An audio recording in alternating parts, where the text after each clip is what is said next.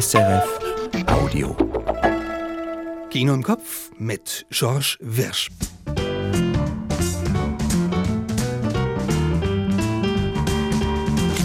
Heute berichtet Michael Sennhauser von der Berlinale und ich bespreche einen neuen Schweizer Doc-Film Operation Silence, die Affäre Flückiger. Darin geht's um die Gründung des Kantons Jura, aber längst nicht nur.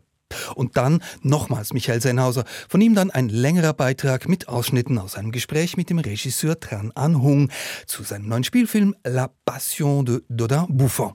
Dazu wie immer unsere Kurztipps und zum Miträtseln unsere Tonspur. Eins, zwei, drei, nein, fünf Filme aus dem aktuellen Kinoprogramm. Von uns hervorgehoben und mit Kürzestkritiken abgesegnet. La Passion de Dodin Buffon von Tran An Hung. Eine hinreißende Liebeserklärung an die französische Küche, die Kunst des Kochens und die Kunst des gemeinsamen Lebens. La Passion de Dodin Buffon von Tran An Hung. Dazu später mehr. Operation Silence, die Affäre Flückiger von Werner Schweitzer. Kurz bevor der Kanton Jura entsteht, sorgt ein verschollener Berner Unteroffizier für politische Missklänge.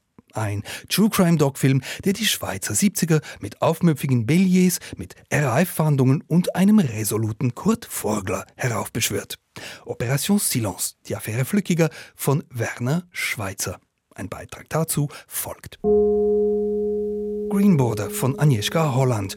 In anklagender Haltung erzählt Altmeisterin Holland von Geflüchteten, die an der weißrussisch-polnischen Grenze zum Spielball globaler Interessen werden.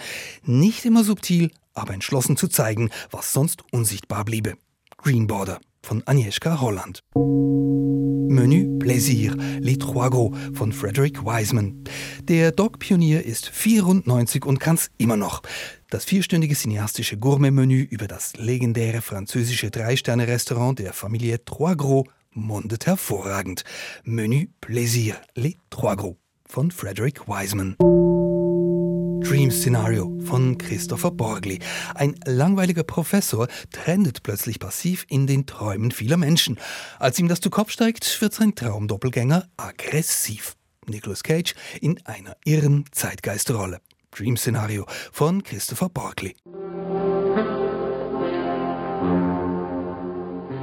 Unser heutiges Tonspur-Rätsel, das ist schwierig. Also sofort erkennen wird den gesuchten Film kaum jemand. Aber es verstecken sich Hinweise im Ausschnitt. Noch kurz zur Szenerie. Wir sind an einer Theaterprobe im deutschen Osten. Also mithören, mitraten. Ausweglosigkeit. Squatsch! Die gibt es nicht. Nur in ihren Köpfen. Man sollte sich viel eher fragen, warum gehen die beiden nicht endlich los? Worauf warten sie noch? Dieser Godot ist doch. Vielleicht ist er irgendwo Gott. Gott? Wieso Gott? Naja, Godot klingt ja fast wie. Warum nicht Gott? Ich meine, er kommt ja nicht. Ich meine, falls du nicht an Gott glaubst. Ich übrigens auch nicht. Das heißt, man weiß natürlich nicht. Alles bleibt in der Schwebe, versteht ihr? Ich meine, es liegt an einem selbst. Ich meine, wir müssen selber Gott sein. Oder nicht? Könnte dir so passen. Gut gegeben. Welches Stück hier geprobt wurde, das wissen Sie ja jetzt. Aber in welchem Film? Letzter Tipp. Es ist der Erstling eines Regisseurs und dessen Name fällt bei uns in wenigen Minuten. Auflösung dann zum Schluss. Alright, folks. Showtime. Die 74. Berliner Filmfestspiele nahen ihrem Ende. Am Samstag werden die Bären vergeben. Für SRF am Potsdamer Platz ist Michael Sennhauser. Hannes Tiegelmann hat ihn am Mittwochmorgen zu seinen Berlinale-Eindrücken befragt. Michael, wir wissen, dass das nach äh, fünf Jahren die letzte Berlinale ist mit dem bisherigen Leitungsduo Mariette Rissenbeck und Carlo Chatrion. Und äh, man weiß auch schon, dass bereits im April die US-Amerikanerin Trisha Tuttle als Generaldirektorin die beiden ablösen wird. Aber wie ist sie denn nun, diese letzte Berlinale, die Chatrion als künstlerischer Leiter verantwortet? Also offensichtlich keine Abschiedsvorstellung, da läuft alles wie gewohnt. Chatrion hat, wie man es von ihm erwarten durfte, als er damals als Locarno abgeworden wurde, ganz auf das Autorenkino gesetzt, jedenfalls in den beiden Wettbewerben. Im Hauptwettbewerb hat er 20 Filme und er ist stolz darauf, dass da zu gleichen Teilen bekanntere Namen wie eben neue und noch ziemlich unbekannte Namen auftauchen. Starten wir mit den bekannteren. Wer sind denn die? Unter den deutschen Filmemachern im Wettbewerb ist etwa Andreas Dresen, der ist aufgewachsen in Ostdeutschland und hat mit In Liebe eure Hilde die Geschichte eines jungen Berliner Ehepaars erzählt, das 1942 im Widerstand gegen Hitler und den Krieg verurteilt und exekutiert wird. Vor allem die Perspektive der Hilde-Kopie macht den Film aus. Diese Hilde-Kopie, die hat ihr Kind im Gefängnis zur Welt gebracht und wurde dann umgebracht. Und der Film ist in zwei gegenläufigen Strängen erzählt. Einerseits von der Haftung, von der Verhaftung Verhaftung bis zum Tod vorwärts und dann vom Kennenlernen der beiden bis zur Verhaftung rückwärts. Ein etwas weniger bekannter Deutscher ist Matthias Glasner. Der hat nach ein paar Filmen in den 90er Jahren dann vor allem fürs TV gearbeitet. Dafür hat er bekannte Darsteller in seinem Film Sterben. Corinna Harfuch spielt die Mutter Lissi, deren Mann bereits dement ist, als der Film einsetzt. Lars Eidinger spielt den Sohn der beiden, einen aufstrebenden Dirigenten. Und Lilith Stangenberg ist dessen Schwester Ellen, eine Alkoholikerin. Es ist also die Geschichte einer dysfunktionalen Familie, beziehungsweise dessen, was aus ihr wird. Sterben ist dann nicht nur der Titel, sondern auch ein eine Musikkomposition im Film und das Ganze ist komisch und grauslich, ein Film, der sich vielleicht ein wenig zu sehr selbst erklärt. Mhm. Und bei den unbekannten Neulingen auf der anderen Seite gab es da Entdeckungen?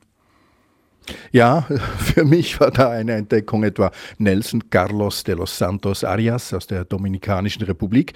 Solange sein Name ist, so kurz ist der Titel seines Films, der heißt einfach Pepe.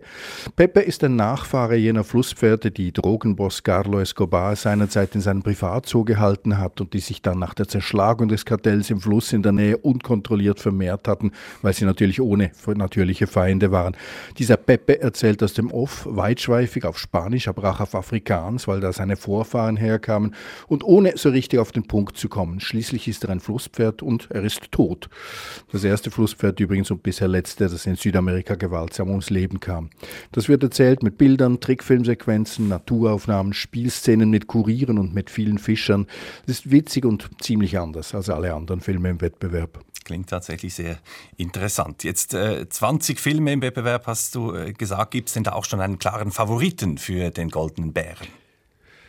Das ist an der Berlinale meistens noch schwieriger als an den anderen großen Festivals. Dazu ist das Feld einfach zu breit. Es hat Dokumentarfilme, Essayfilme, Spielfilme. Mich hat etwa La Cocina von Alonso Ruiz Palacios aus Mexiko beeindruckt. Das ist die Geschichte einer Großküche im Keller von The Grill am Times Square in New York. Das ist eine Art Einwandererhölle in Schwarz-Weiß mit verschiedenen Kreisen. Fast alle da arbeiten illegal, hoffen auf Papiere und das Ganze basiert lose auf einem britischen Theaterstück von 1956, aber es sehr zeitgenössisch inszeniert und erschreckend klar im Hinblick auf das Prekariat der illegal Eingewanderten in den USA, ohne die auch dort nichts mehr wirklich funktionieren würde. Vielen Dank, Michael, für diese äh, für diese ja, ersten Informationen. Die Berlinale, die dauert noch bis Sonntag. Die Bärenvergabe am Samstagabend, die wird live übertragen auf Dreisat. Und die Filmbesprechungen, die sind zu finden unter saf.ch-kultur oder auch auf senhausersfilmblog.ch. Und von mir gleich noch mehr Werbung in eigener Sache beziehungsweise in Sachen Berlinale. Ein längeres Gespräch zu den diesjährigen Berlin Filmfestspielen hat Michael Sennhauser mit Katja Nikodemus und Peter Klaus geführt. Und das finden Sie auf srf.kultur-talk. 1977. Damals sorgte der mysteriöse Tod eines jungen Unteroffiziers der Schweizer Armee für Schlagzeilen. Die Leiche von Rudolf Lückiger wurde in einem Wald an der schweizerisch-französischen Grenze aufgefunden und schon bald waren wildeste Gerüchte über sein Ableben im Umlauf. Was aber wirklich geschah, das ist bis heute unklar. Jetzt rollt ein neuer Kinodokumentarfilm den Fall nochmals auf. Operation Silence, die Affäre Flückiger heißt er, und hier kommt meine Besprechung. Am Anfang steht eine Polizeidurchsage. Vermisst wird seit Freitag, 16. September 1977, circa 23 Uhr in der Kaserne Bühr, Kanton Bern. Aspirant Moment mal, Bühr im Kanton Bern? Doch, stimmt, die Kaserne Bühr liegt zwar im Jura, aber der gehört 1977 halt noch zum Kanton Bern. Und genau das sorgt auch für Unmut hier. Separatistische Gruppen wie die Belliers randalieren oft und gern. Da ist eine Vermisstmeldung nur eine Randnotiz, zumal es auch in Deutschland gerade brodelt. Die Rote Armee-Fraktion droht damit, ihre Geißel Hans-Martin Schleier hinzurichten. Früh suggeriert der Film, Flickigers Verschwinden hat mit all dem womöglich etwas zu tun. Und tatsächlich, kaum ist die Flückiger Vermisstmeldung raus, mischen sich Anonyme ein. So der Erzähler. Während in Bühr noch immer fieberhaft nach Flückiger gesucht wird, tippt ein Unbekannter mit Schreibmaschine auf ein kariertes Stück Papier ein Geständnis. Er habe bei einem Priester gebeichtet, dass er an der Entführung von Flückiger beteiligt gewesen sei. Ein Bekennerschreiben und es zeigt in die Richtung der Belliers. Sie hätten eine lustige Aktion gegen die Berner machen wollen und einen Offizier nackt vor dem Bundeshaus abliefern wollen. Die Sache ging aber schief. Der junge Mann sei im Kofferraum eines Autos erstickt. Der Brief ist wohl eine Finte, ein Versuch, die Belliers anzuschwärzen. Als nun aber Flückigers Leiche unweit der Grenze tatsächlich gefunden wird, nicht erstickt, sondern zerfetzt von einer Granate, taucht unweit davon auch noch Hans-Martin Schleiers Leiche auf. Ergo ist auch die Rote Armee-Fraktion irgendwo in Grenznähe, und zwar bewaffnet. Damit ist der Weg frei für Mutmaßungen und politisch motivierte Schuldzuweisungen, bis sogar Bundespräsident Kurt Vogler der Kragen platzt. Ich weiß, wie die Familie Flückiger leidet. Ich weiß, was die Familie Flückiger mir geschrieben hat. Wenn Sie mehr wissen, dann bringen Sie mir die Unterlagen. Wenn Sie aber nicht mehr wissen, dann schweigen Sie. Es ist ein Wirrwarr, in das der Film Operation Silence Ordnung bringen muss. RAF, Belliers, Jurafrage, später Waffenschmuggel, organisiertes Verbrechen, aber der Doc-Filmer Werner Schweitzer schafft eine klare Übersicht, sucht Spuren, rekonstruiert sorgfältig, befragt Menschen, darunter auch die Angehörigen des Opfers. Flückigers drei Schwestern. Die wollten zwar nicht gefilmt werden, willigten aber ein, dass eine Schauspielerin ihre Aussagen auswertet. Und ab da wird's seltsam. Diese Darstellerin wird genauso gefilmt, als sei sie eine von Flückigers Schwestern. Sie erzählt alles, als wäre es ihr wirklich passiert. Und der Vater war ja im Wald, darum ist er mit uns Reihe in die Stube hinein und hat gesagt, Frau Flückiger hockt ab.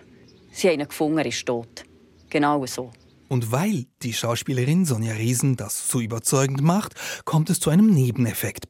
Wer den Anfang des Films verpasst hat, könnte meinen, diese flückiger Schwester sei echt, wie alle anderen Befragten auch. Das ist etwas verwirrlicher als Methode, aber auf den zweiten Blick doch eine clevere Vernebelung der Wahrheit in einem Film, der die Affäre ja nun auch nicht mehr aufklären kann und der daher die Lust an die Hypothese mindestens so spannend vermittelt wie die Suche nach Wahrheit. Operation Silence, die Affäre Flückiger von Werner Schweitzer. Jetzt im Kino lebendigste Schweizer Geschichte. Und jetzt wird's kulinarisch. Letzte Woche hatten wir einen vierstündigen Dokumentarfilm von Frederick Wiseman besprochen über Spitzengastronomie und jetzt geht's schon wieder an den Herd. Etwas kürzer, aber nicht weniger knackig. La Passion de Dodin Bouffon von Tran An Hung läuft neu im Kino mit Juliette Binoche und Benoît Magimel. Sie werden es gleich hören, meinem Kollegen Michael Sennhauser ist im Kino das Herz aufgegangen und das Wasser im Mund zusammengelaufen.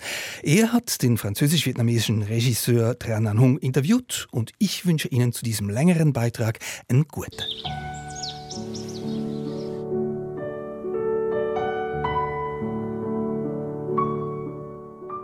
(1885).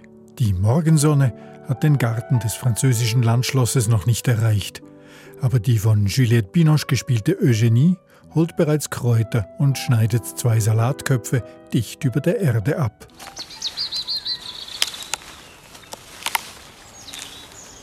Derweil fragt Dodin Buffon, der Schlossherr, das Mädchen in der Küche, wo denn Eugenie sei.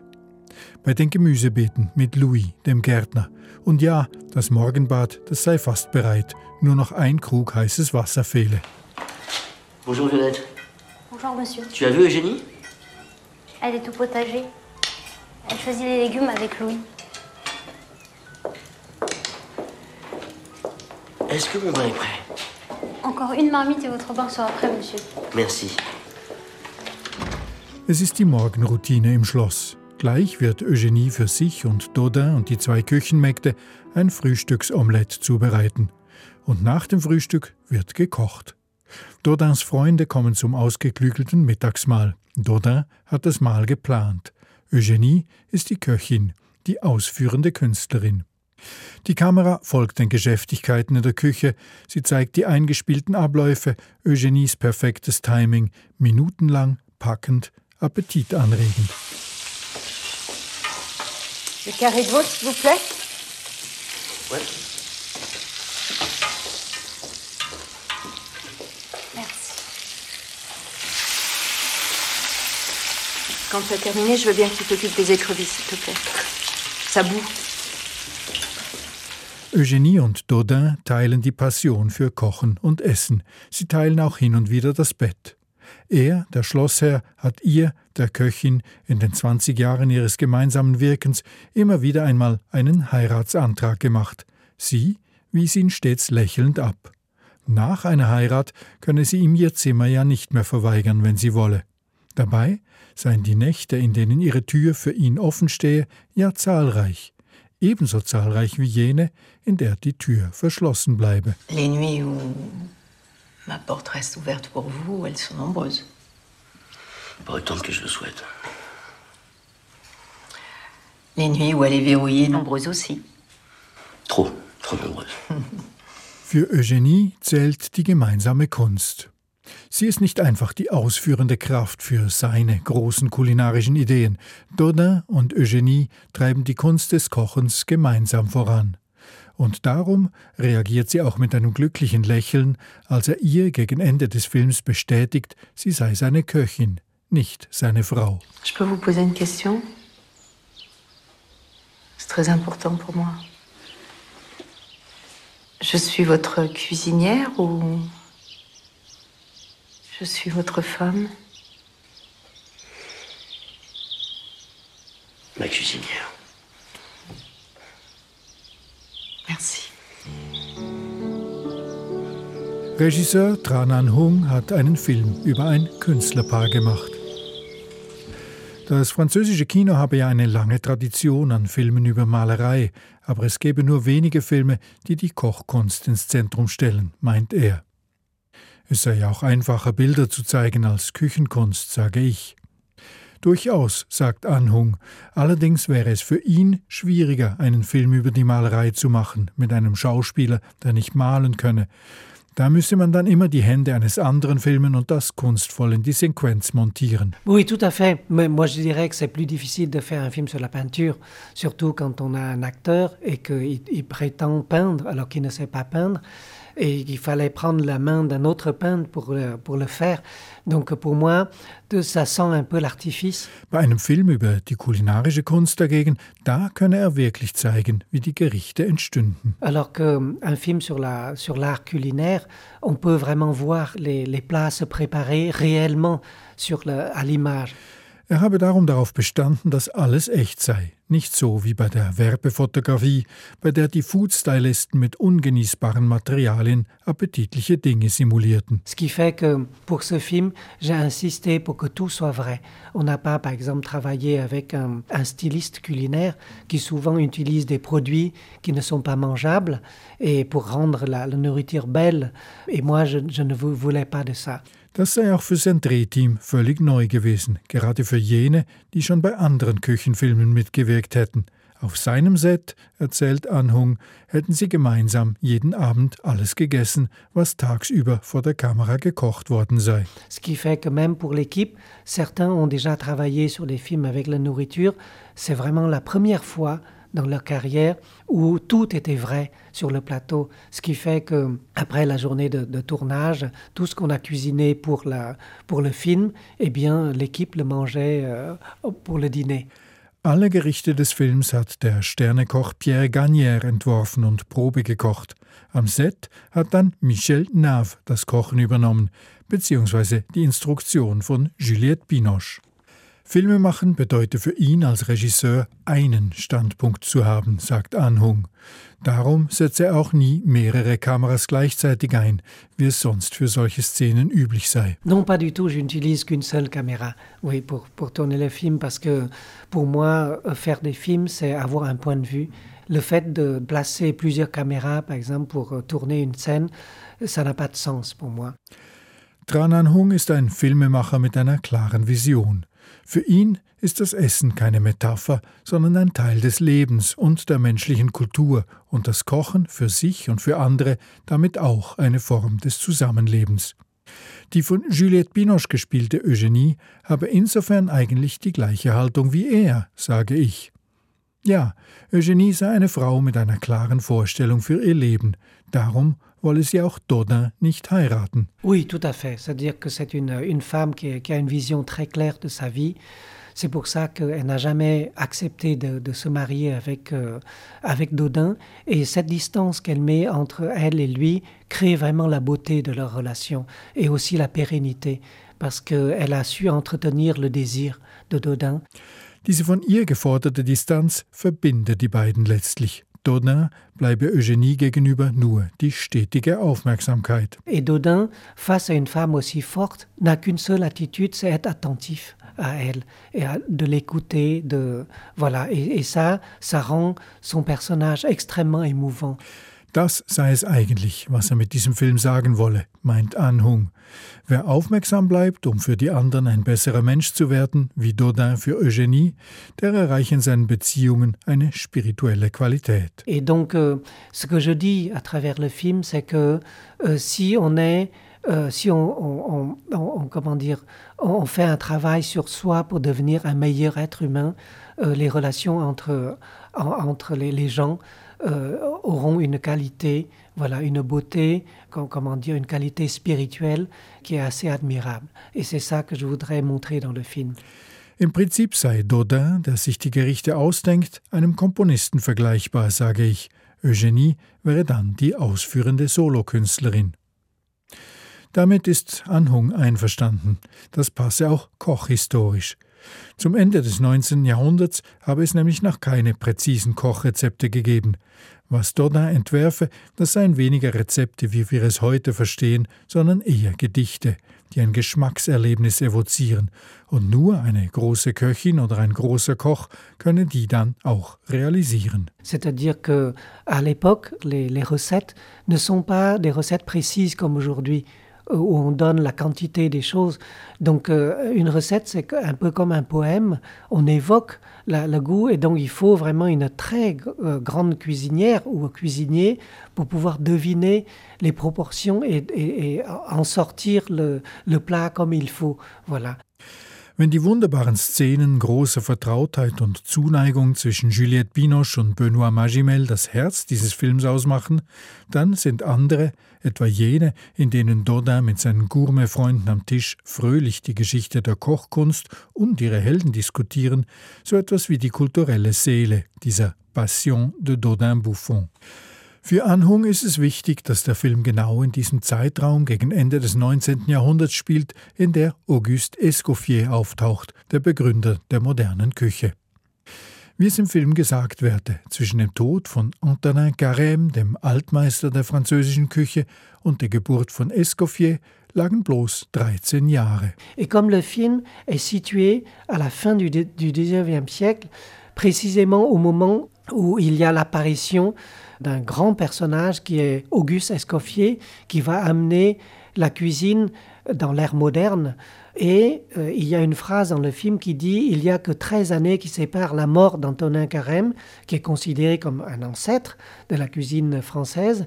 Il y a que 13 années qui séparent de sa, mort et la naissance d'Auguste Escoffier. Der Film Passion de Dodin Buffon und das hat schon seine Richtigkeit, auch wenn erzählerisch seine Liebe zu Eugenie und seine Liebe zur Kochkunst manchmal wie zwei Leidenschaften erscheinen.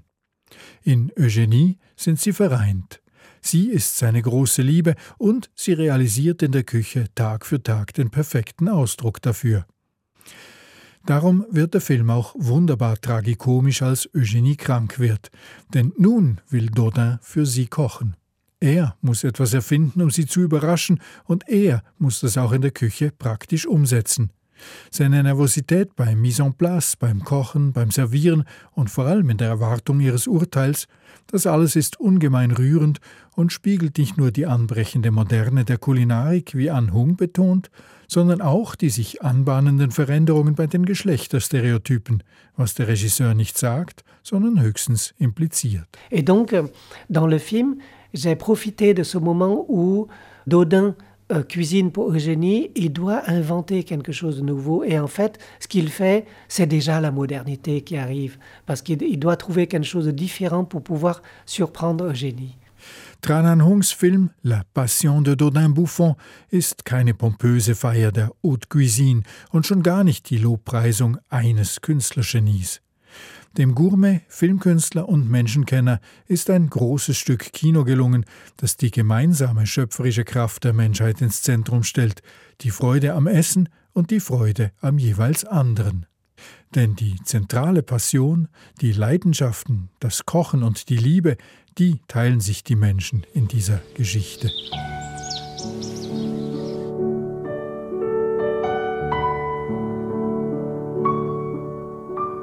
Michael Sennhauser zu La Passion de Dodin Buffon.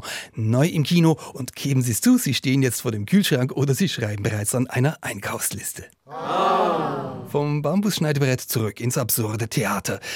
Warten auf Godot wurde geprobt in unserer Tonspur ganz am Anfang in Ostdeutschland und wir haben nach dem Film gefragt, in dem das vorkommt. Und es ist Stilles Land von Andreas Dresen.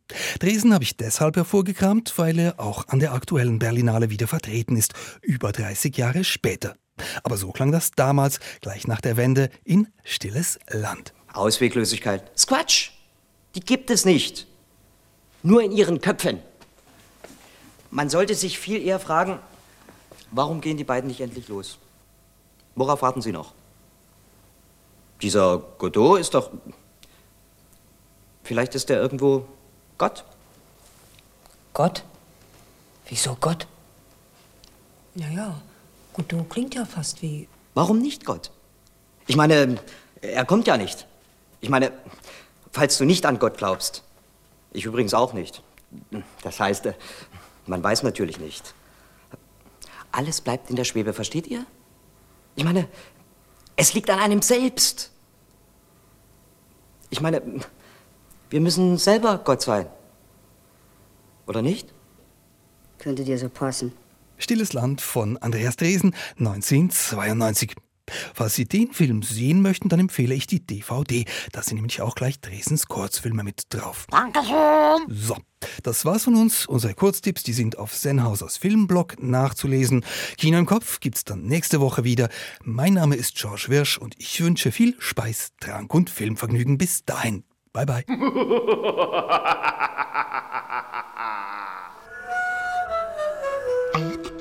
SRF Audio.